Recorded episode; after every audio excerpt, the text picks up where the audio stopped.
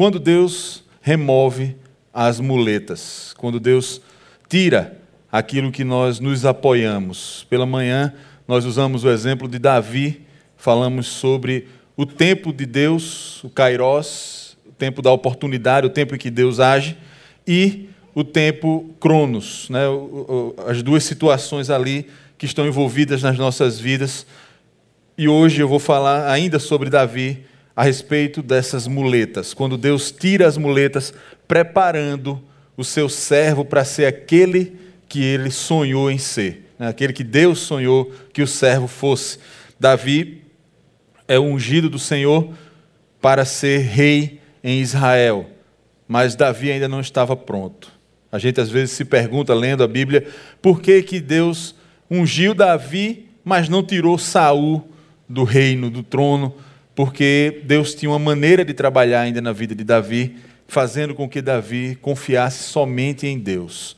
Então hoje à noite a gente vai falar um pouquinho sobre isso, esperando que você também tenha essa experiência, talvez se identificando com esse momento da vida de Davi se identificando com essa questão de que Deus está atuando na sua vida e que talvez você não saiba por que certas coisas estão acontecendo.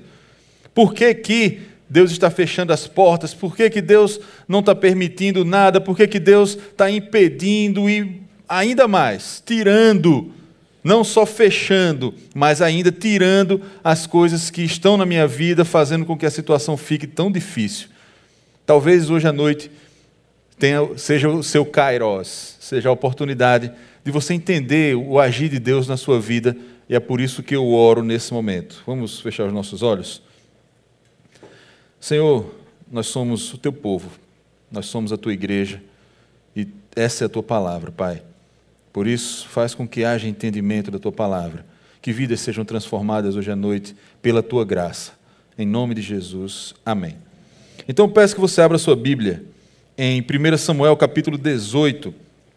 Nós vamos dar uma passeada aqui na vida de Davi para ver Deus mexendo na vida dele, fazendo com que Davi agora se torne o homem segundo o coração de Deus. O que é que Deus fez na vida de Davi? Então nós vamos dar uma passeada aqui, vamos passar cerca de, de 13 anos na vida de Davi, em que tudo isso aconteceu. Não é uma jornada de minutos ou de momentos, mas sim um processo de cerca de 13 anos em que Davi vai viver essa experiência de Deus indo e tirando as muletas de Davi para que Davi se torne aquele que Deus sonhou para governar Israel. 1 Samuel capítulo 18, versículo 10 e 11. Diz assim: no dia seguinte, o espírito mal da parte de Deus se apoderou de Saul, que começou a ter manifestações proféticas no meio da casa enquanto Davi tocava a harpa, como de costume. Saul trazia na mão uma lança. E Saul arremessou a lança pensando: "Vou encravar Davi na parede". Mas Davi desviou-se dele por duas vezes. Cada um de nós possui algo em que se apoiar. Cada um de nós tem nas nossas vidas alguma coisa que serve de base. Situações, opções, família, emprego, conta bancária, talvez um emprego público, algo que faz com que a gente olhe e diga: estou garantido na vida, de um jeito ou de outro, Ainda que tudo vá ruim, eu estou bem porque isso aqui me garantiu agora. O Brasil está em crise, mas o meu emprego é público. Está tudo ruim para todo mundo, mas para mim está tudo bem. Sempre tem nas nossas vidas coisas que nós nos apoiamos e nos seguramos ali. Quando o chão treme, a gente já bota a mão. Ah, está aqui ainda, graças a Deus. Todos nós temos isso e hoje à noite nós vamos chamar esse apoio de muletas. Porque essas muletas servem para que tenhamos segurança, trazendo a sensação de apoio, algo ou alguém em quem podemos nos apoiar na hora da dificuldade. Quando você pensar em ficar sem emprego, o que é que você pensa primeiro? Para onde você vai? Com quem você vai falar? Para onde você vai correr? Isso é uma muleta. É sobre isso que a gente vai falar hoje, mostrando o que aconteceu na vida de Davi. Nesse momento aqui, nós temos um rei que é Saul, ciumento e paranoico. Saul ficou ciumento porque achava que a, a, as músicas feitas para Davi, o grande guerreiro Davi, que acabou de matar Golias, que acabou de vencer os filisteus, que acabou de fazer grandes coisas, e o texto bíblico vai dizendo isso para a gente, que Davi fazia coisas impressionantes com o seu exército, com o seu grupo de homens, conseguia vencer os filisteus, e Israel começou a amar Davi por causa disso. E aí eles fizeram músicas. Davi matou, Saul matou milhares e Davi matou dez milhares. Isso gerou em Saul ciúme e deixou Saul paranoico. Quando Jonatas, que era o melhor amigo de Davi, ia conversar, Saul dizia: Olha, presta atenção nesse cara. Porque o que é que falta agora? Já estão cantando sobre ele, logo, logo vão tirar o reino de você também. Então, Saul era aquele homem que tinha o medo de Davi crescer muito, aparecer muito. O que é interessante é que Saul era guerreiro. Se você for ler a história de Saul na Bíblia, você vai ver que a Bíblia vai descrevê-lo como um homem de grande porte. Não era um, um Golias, mas a Bíblia vai dizer que o mais alto de Israel batia no ombro de Saul. Era mais ou menos o meu tamanho, né?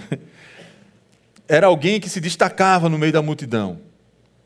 Era um guerreiro, era um homem forte. Ao ponto de imaginar, de ter a ideia de jogar uma lança para atravessar Davi e deixar ele preso na parede. Então não era um homem fraquinho. Era um homem muito forte fisicamente. Era um homem ciumento, paranoico e extremamente poderoso, porque era o rei de Israel. Então esse homem olha para Davi e diz assim: Agora, meu irmão, eu vou te matar, eu vou acabar com você, eu vou te cravar na parede com uma lança. Imagine a pressão agora aumentando em Davi. Davi ali tocando a sua harpa, de repente, o zunido de uma lança passando no seu ouvido, ele se desvia e a lança fica cravada na parede. Davi, naquele momento, sai correndo, foge. O texto vai dizer que Davi escapou e fugiu. E a partir de agora, isso ia ser rotina na vida de Davi, ia se tornar um meio de sobrevivência. A partir desse momento, Deus começa a atuar na vida de Davi. Porque Deus, porque independente do que Davi fez, essas coisas estavam acontecendo. Independente da vida de Davi, nós não vemos aqui um Davi ainda adúltero, como aconteceu lá em 2 Samuel, que foi o que nós falamos hoje de manhã. Nós não vemos ainda um Davi contando o povo de forma errada, ao ponto de Deus mandar um anjo para destruir Jerusalém. Nós vemos um Davi obediente. Nós vemos um Davi que era servo e que, independente do que Davi pudesse fazer, essas coisas estavam acontecendo. Então não era por culpa de Davi, não era castigo de Deus. Então o que, a gente pode entender? Era a mão de Deus agindo, transformando Davi no homem segundo o coração de Deus para reinar em Israel.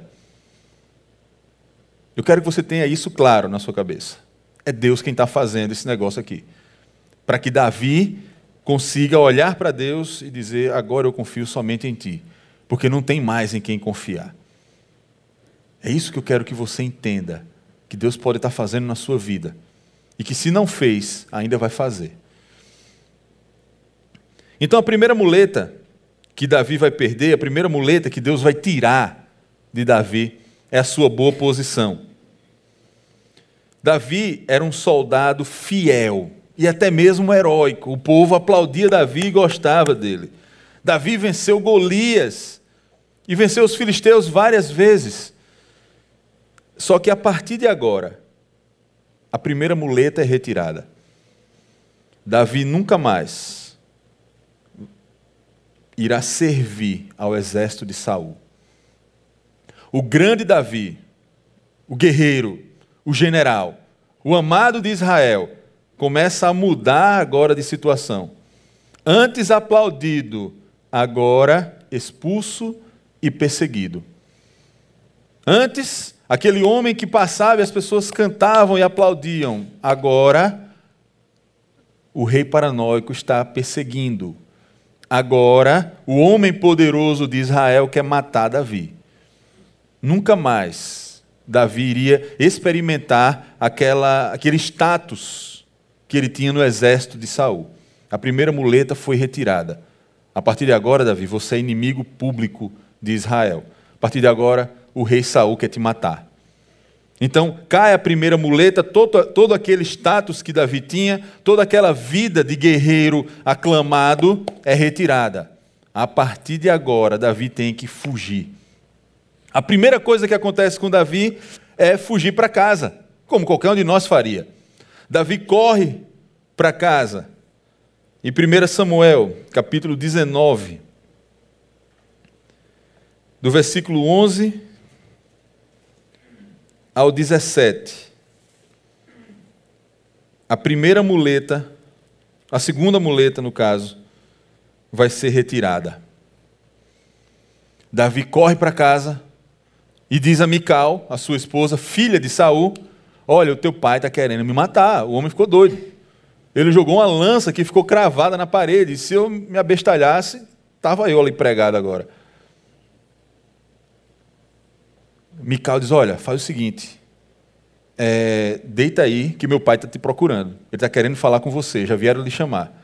Eu disse que você estava doente, estava com febre em cima da cama, fica aí. Se enrola aí, eu vou dizer que você não pode ir. E quando os soldados chegaram, disseram: Olha, o rei quer falar com Davi, vamos levar ele embora. E ela disse: Não, vocês não vão entrar não, porque Davi está doente, está indisposto, e ele não vai com vocês. Os soldados voltaram, avisaram a Saul, e Saul veio agora. Pois eu que vou. Eu quero ver se eu não pego esse cara na cama agora. Entra em casa e descobre que Mical estava ajudando Davi a fugir. Lembra que eu falei que ia ser uma rotina agora? Davi ia fugir para todo lado. Era isso que estava acontecendo. A segunda muleta agora vai ser retirada porque Mical, ela vai, que no caso é a esposa dele que vai ser retirada, porque ela vai se afastar de Davi deliberadamente. Ela vai decidir o lado que ela quer ficar. Para proteger Davi, ela colocou Davi na fogueira. Ela piorou a situação, vamos dizer assim.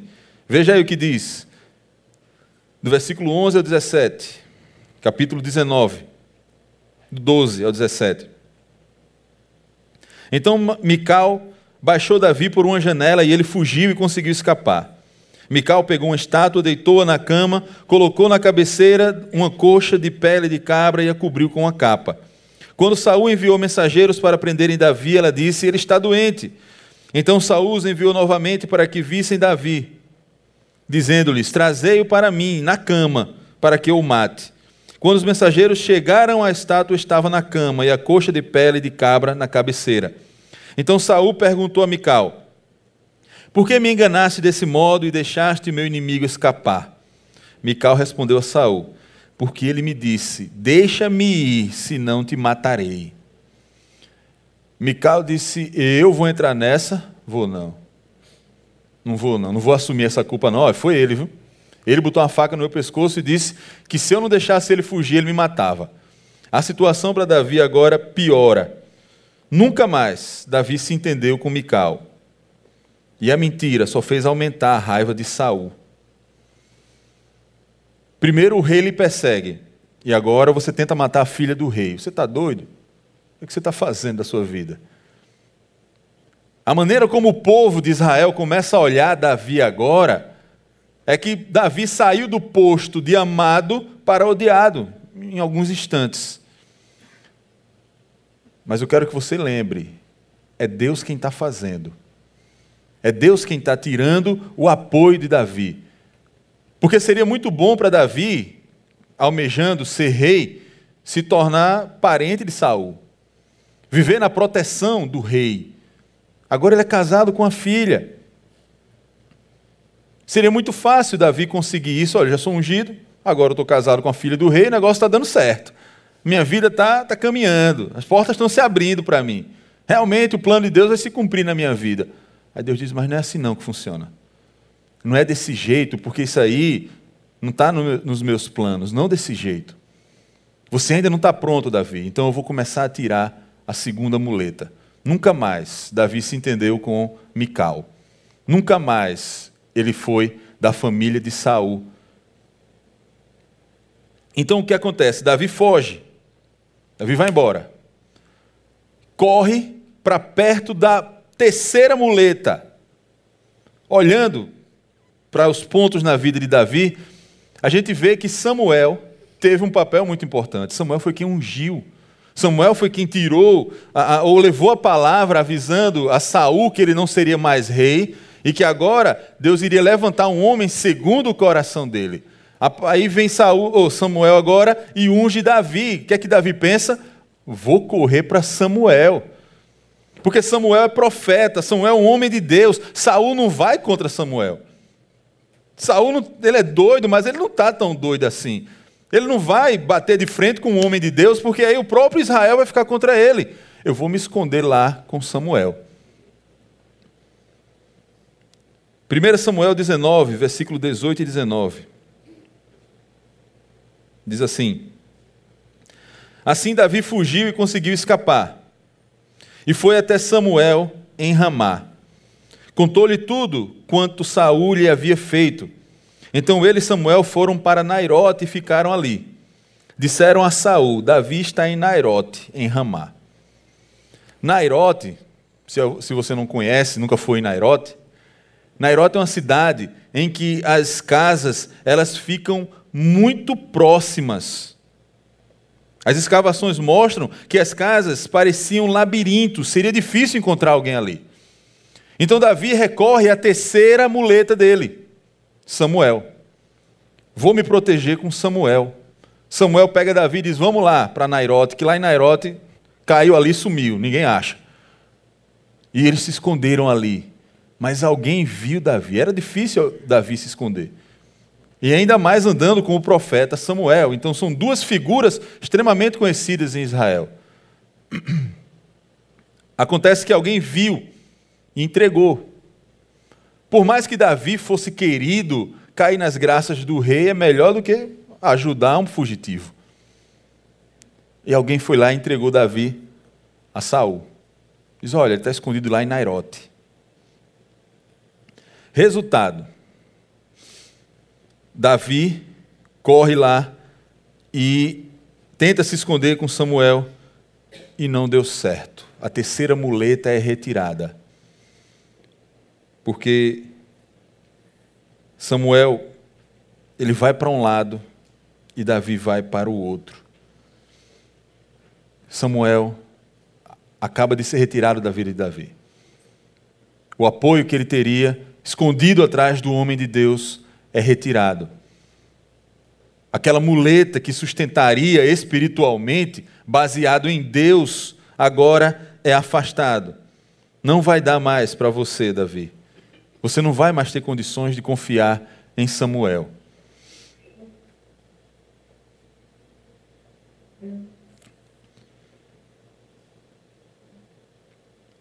A quarta muleta uma coisa interessante que a gente precisa entender antes de entrar na quarta muleta é que aos poucos Davi foi perdendo todos os apoios, tudo que poderia lhe servir de amparo. Primeiro, ele deixa de ser o amado de Israel, o guerreiro mais brilhante, e passa a ser inimigo público número um. Depois, o status de família do rei é retirado Davi agora é acusado de até mesmo ameaçar a filha do rei. Em terceiro lugar, o apoio espiritual, aquele que teve condições de bater de frente com Saul e tirar o reino da mão dele, agora vai para o outro lado. Davi se perde mais uma vez, se vê mais uma vez sem apoio. A estabilidade emocional de Davi vai diminuindo gradativamente. Davi agora para e pensa: só existe uma pessoa que pode me ajudar. Só existe uma pessoa que tem acesso ao rei e pode mudar essa situação. Jonathan, meu grande amigo, meu fiel amigo, meu, meu amado. É, e antes que alguém considere o fato de uma amizade homossexual, eu quero só lembrar que existia uma diferença de idade entre Davi e Jonathan. Eles não eram da mesma idade, com uma ideia que fica na nossa cabeça quando a gente está lendo a Bíblia, que vê os dois tão unidos. A ideia é que é, Davi e Jonathan tinham uma diferença de cerca de 25 anos. Era como se fosse aquele homem da corte, aquele é, homem maduro já, um homem experiente, que olha para um menino que era pastor de ovelhas desacostumado com aquele ambiente e diz assim: esse moleque ele tem potencial, eu vou apoiar ele, eu vou ajudar ele. Eu vou dar uma força a ele, eu não vou deixar esse cara sozinho, não. É o famoso discipulado, que a gente conhece tão bem. Eu não vou deixar Davi sozinho. Vem aqui, menino, vem andar comigo aqui. Só que houve entre os dois uma amizade tão forte que Davi passou a amar a presença de Jonathan mais do que a presença de mulheres. Entenda, isso não é homossexualismo. A Bíblia não está falando de um relacionamento desse tipo. A Bíblia está dizendo que existe uma amizade tão forte que a presença de Jonatas era melhor do que estar na presença das mulheres.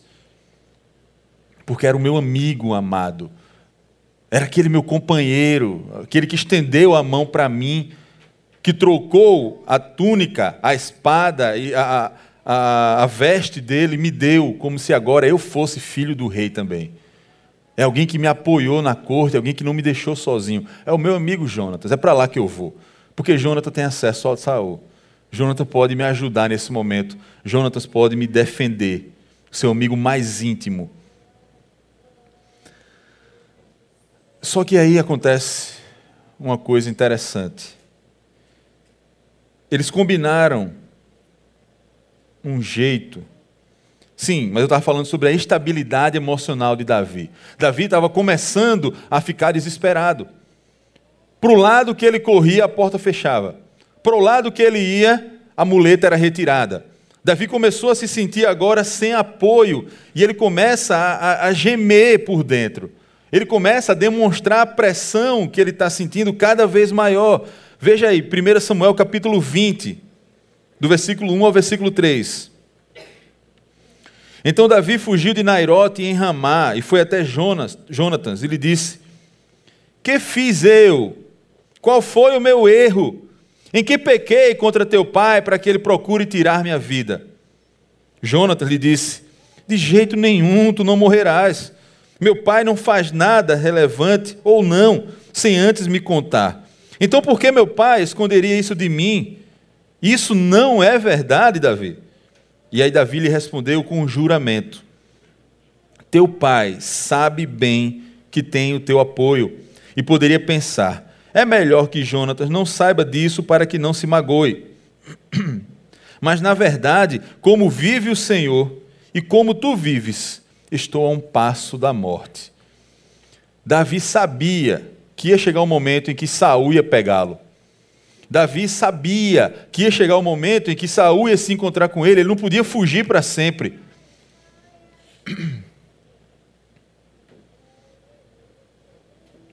E aí eles dois combinam um jeito. Se esconde aqui, eu vou falar com meu pai, Jonathan disse. Eu vou correr lá para falar com ele. Eu vou saber se meu pai está querendo te matar ou não. O código. Eu vou vir com o rapaz e vou tirar uma flecha na direção do deserto, você vai estar escondido ali atrás da rocha. Se o meu pai quiser te matar, ou se ele não quiser te matar, eu vou dizer ao rapaz, ao mancebo: olha, é mais para cá. É mais para cá. Você vai entender que eu estou te chamando de volta porque meu pai não quer te matar. Mas se eu disser, não, a flecha caiu mais para lá, vá mais para lá, você vai entender que é para você ir embora, porque o meu pai quer te matar. E Jonatas foi lá, conversou com Davi, com Saul, desculpem. E Saul disse: Pois eu quero torcer o pescoço dele.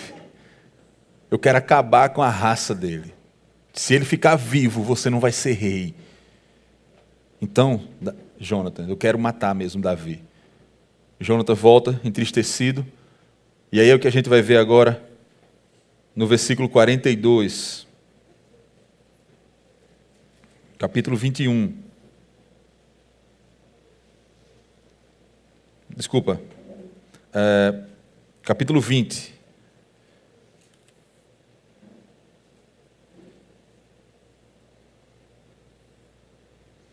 Vamos ver o 41 e o 42.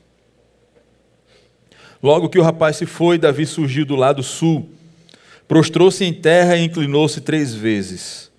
Eles se despediram, beijando um ao outro e choraram. Mas Davi chorou muito mais, porque a quarta muleta agora era retirada. Não é porque Davi era homossexual, era a pressão que ele estava vivendo e agora ele não tinha mais o apoio do exército, ele não tinha mais o apoio da sua esposa, ele não tinha mais o apoio de Samuel e agora ele perdeu o apoio de, de, de Jonathan. Claro que Davi chorou mais do que, do que, do que Jonathan. Claro que Davi estava desesperado, ele não tinha mais para onde correr. E aí o versículo 42 vai dizer. E Jonatas disse a Davi: Vai-te em paz, porque fizemos um juramento um ao outro em nome do Senhor, dizendo: O Senhor seja testemunha entre nós dois e entre a minha descendência e a tua descendência para sempre. Então Davi se levantou e partiu. Jonatas voltou para a cidade. A quarta muleta acabou de ser retirada da vida de Davi. Todo o apoio que ele poderia encontrar, todo o sustento que ele poderia encontrar, toda escapatória que ele poderia imaginar, agora é retirada dele. Davi não tem mais ninguém. Davi não tem mais apoio de ninguém de relevância na sua vida. E aí acontece a retirada da quinta muleta. Davi perde o amor próprio. Eu não sei como é que está a sua vida. Talvez você esteja vivendo algo parecido, em que Deus vai fechando as portas para você, você vai tentando aqui, tentando ali, e as coisas vão sendo mudadas e fechando. Cara, estava tão certo, eu, eu já tinha falado com ele, ele ia me dar aquele emprego, de repente a coisa mudou. Estava tão certo, eu já tinha conversado e já estava certo e fechou a porta. Já estava tudo bem, já estava combinado, a gente já tinha falado e estava tão certo, e de repente as portas fecham. Eu não sei como está a tua vida hoje. Mas talvez Deus esteja fechando as portas para você.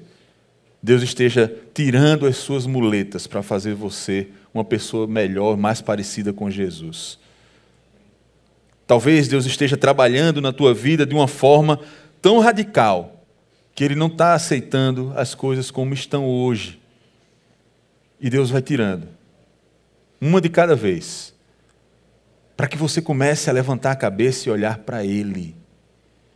Para que você comece a parar de olhar para as coisas daqui e olhar para Deus. Capítulo 21, versículo 10. Davi vai dizer: Naquele dia, Davi se levantou fugiu de Saul e foi encontrar-se com Aques, rei de Gate. A última vez que você leu sobre Gate na vida de Davi, ele estava matando um gigante que morava em Gate.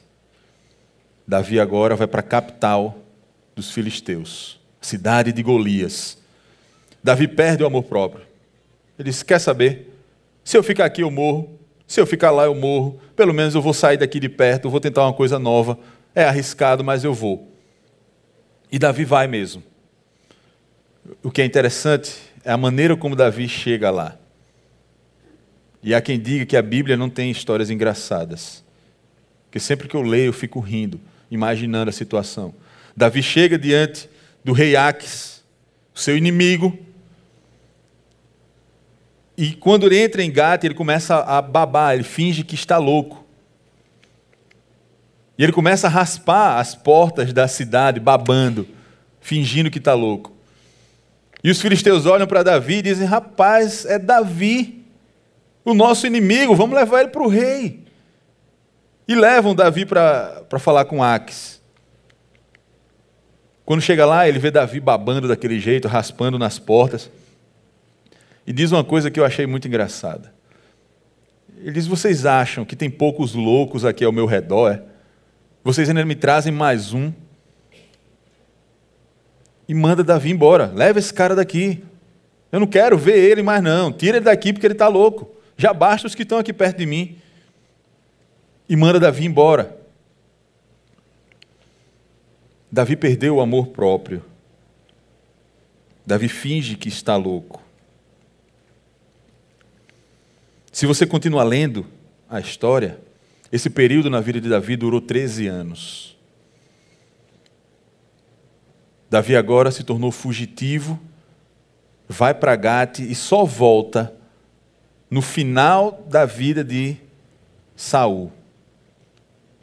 Quando Saul morre, é quando Davi aparece.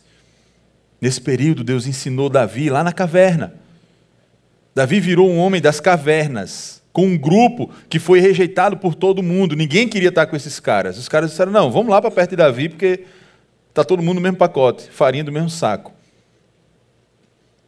E Deus trabalhou na vida desse grupo, trabalhou na vida de Davi, e quando Saul morre, Davi agora ressurge como o homem que Deus preparou para ser rei de Israel. E eu quero trazer para você hoje, agora trazendo para você,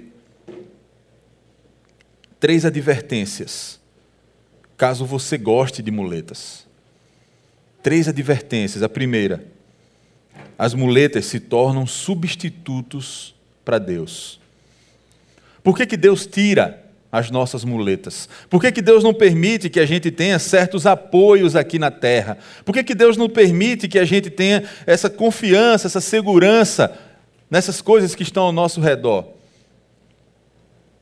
Porque nós estamos fazendo delas substitutos para Deus. A nossa força, a nossa confiança, o nosso sono, o nosso bolso, a aposentadoria do meu pai, da minha mãe, o meu emprego público, está tudo confiado nisso. Se qualquer coisa der errada, eu ainda estou bem. O Brasil está em crise, mas o meu emprego é público. não preciso tanto de Deus assim.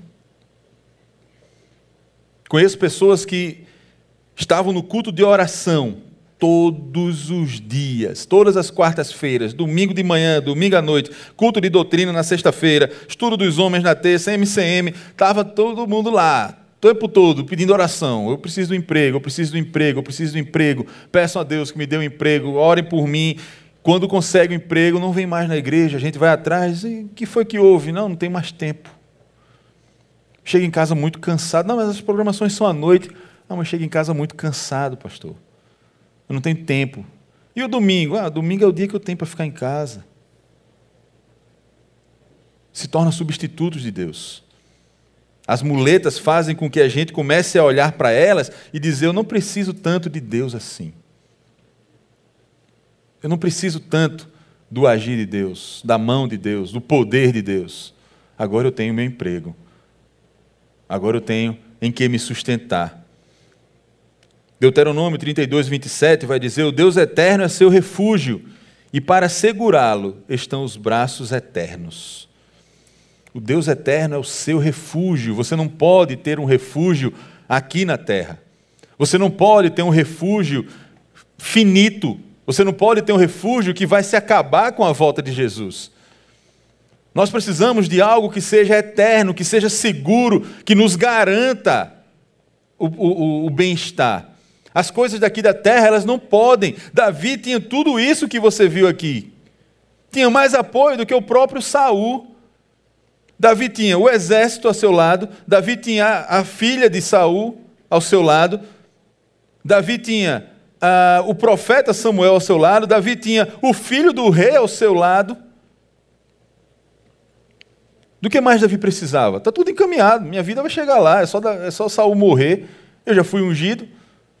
Está tudo certo. E Deus disse: Não, meu filho, não é assim que funciona, não. É em mim que você tem que confiar, sou eu que sou o seu refúgio. Isaías 41, 10 vai dizer: Por isso não tema, pois estou com você, não tenha medo, pois sou o seu Deus. Eu o fortalecerei e o ajudarei, eu o segurarei com a minha mão direita vitoriosa. ainda que a figueira não floresça, é nele que nós temos que confiar. Não é nos subsídios do governo, não é nas promessas políticas. É em Deus que nós temos que confiar. É nele que deve estar a nossa esperança. Ainda que falte gado na malhada, ainda que falte fruto da videira, ainda assim eu me alegrarei no Senhor. É nele que tem que estar a minha confiança, ainda que tudo vá embora. Eu não vou temer. Eu te sustento, diz o Senhor, mas enquanto se apoiar em outro, eu não poderei, não poderá apoiar-se em mim, pois essas coisas se tornaram os meus substitutos. Nós costumamos fazer isso, irmãos. Não é raro, não. Quantas vezes eu já me vi orando, mas dizendo assim: eu tenho uma carta na manga aqui, se Deus falhar comigo, eu posso puxar alguma coisa. Quantas vezes nós nos ajoelhamos para orar, mas na nossa cabeça vem aquele irmão. Ah, aquele irmão tem dinheiro, aquele irmão tem status, aquele irmão tem condições de me ajudar, ele tem um emprego para me dar. Se eu for demitido aqui, eu já sei com quem eu vou falar. E Deus? Você não fala com Deus, não? Você não pede a Deus, não? Certa vez, Alexandre o Grande, ele encontrou-se com um mendigo. E esse mendigo fez três pedidos a Alexandre. Ele disse: Rei, eu gostaria que o senhor me desse uma fazenda para eu trabalhar, para eu tirar o meu sustento da fazenda. Depois eu queria que o Senhor me desse dinheiro para eu pagar os estudos para o meu filho, numa escola boa. Teve outro, agora eu não me lembro. Ele fez três pedidos grandes para Alexandre o Grande. E Alexandre o Grande disse: tá bom, eu vou dar para você. E os assessores dele, os, os conselheiros, olharam e disseram: Rei, hey, com todo respeito, o senhor está doido? Está vendo esse homem? Isso aqui é um mendigo. Ele não tem nada para lhe dar, não. Ele não tem status. O senhor vai ajudar um mendigo do nada assim? Por que, que o senhor vai dar tudo isso para ele se ele não tem nada para lhe dar de volta? Ele disse assim: Porque esse mendigo me tratou como rei. Porque só eu posso dar a ele essas coisas. Deus me ensinou uma lição em cima disso. As suas orações não estão me tratando como rei. Porque você não tem pedido confiando em mim. Você tem pedido confiando nas suas coisas, nas suas muletas. É por isso que eu estou tirando as suas muletas. É por isso que eu estou fazendo com que o seu chão trema, para você saber que não existe confiança nessas coisas. Quando você confiar em mim e me pedir como se eu fosse o rei da sua vida, aí você vai ter. Aí eu vou te abençoar, porque só um rei pode fazer as coisas por você. E eu escrevi isso num papelzinho e colei na minha parede lá no meu escritório. Peça a Deus como quem pede a um rei, porque só um rei pode fazer as coisas por você. As muletas, elas não podem me sustentar, Deus pode. Segunda advertência: as muletas mantêm o nosso foco horizontal. Elas não mantêm o foco vertical. Eu olho somente para as coisas daqui. Eu estou apoiado aqui. Eu estou sendo sustentado pelas coisas daqui. Então eu tenho que olhar para mais coisas daqui. Eu tenho que juntar coisas para me apoiarem, para me fazerem ficar firme. Eu começo a olhar somente para as coisas daqui e as coisas do alto são esquecidas eu paro de olhar para Jesus, o autor e consumador da nossa fé. Eu paro de olhar para o Espírito Santo, a marca de Cristo em mim. Eu paro de olhar para o Deus que me ama e cuida de mim e fico olhando somente para as coisas daqui, para as coisas do agora, para as coisas perecíveis que vão ficar quando Jesus voltar. E adivinha, eu vou ficar também. E a terceira advertência: as muletas oferecem alívio apenas temporário. É temporário, não vai durar para sempre. Vem uma recessão, o seu emprego público vai para o ralo. Começam a demitir, começam a jogar gente para fora. Não adianta. Não adianta. Ah, vão me aposentar. Ótimo. Aí estão cortando agora as verbas aí, né? As coisas começam a ficar difíceis porque Deus vai fechando as portas. Deus pode fazer. O que eu quero que você entenda, meu irmão, é que você não pode confiar nas coisas daqui. Você precisa colocar a sua vida nas mãos de Deus. Você precisa entregar a sua vida a Jesus e permitir que Ele seja o Senhor. Você não pode olhar para as coisas daqui e achar que elas vão te garantir alguma coisa. Elas são bênção de Deus para você porque foi Deus quem lhe deu, mas elas não são o seu Deus. O que é que eu faço então, pastor? Pare de se apoiar nelas e comece a se apoiar em Deus. São de Deus para você. Seu emprego público é de Deus para você.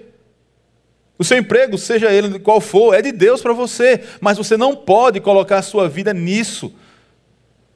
Se faltar amanhã, o que, é que você vai dizer? Vai ser feito doido? Não.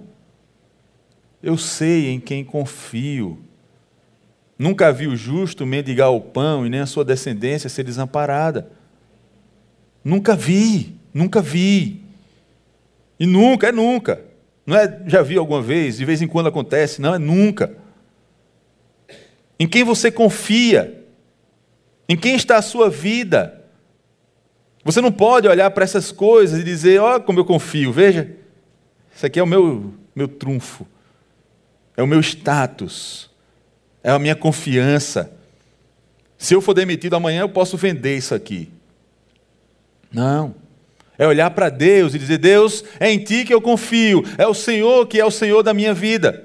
Sem você, Deus, eu não sou nada, eu não sou ninguém. Sem você, Deus, eu paro de respirar, eu não tenho força para ir trabalhar.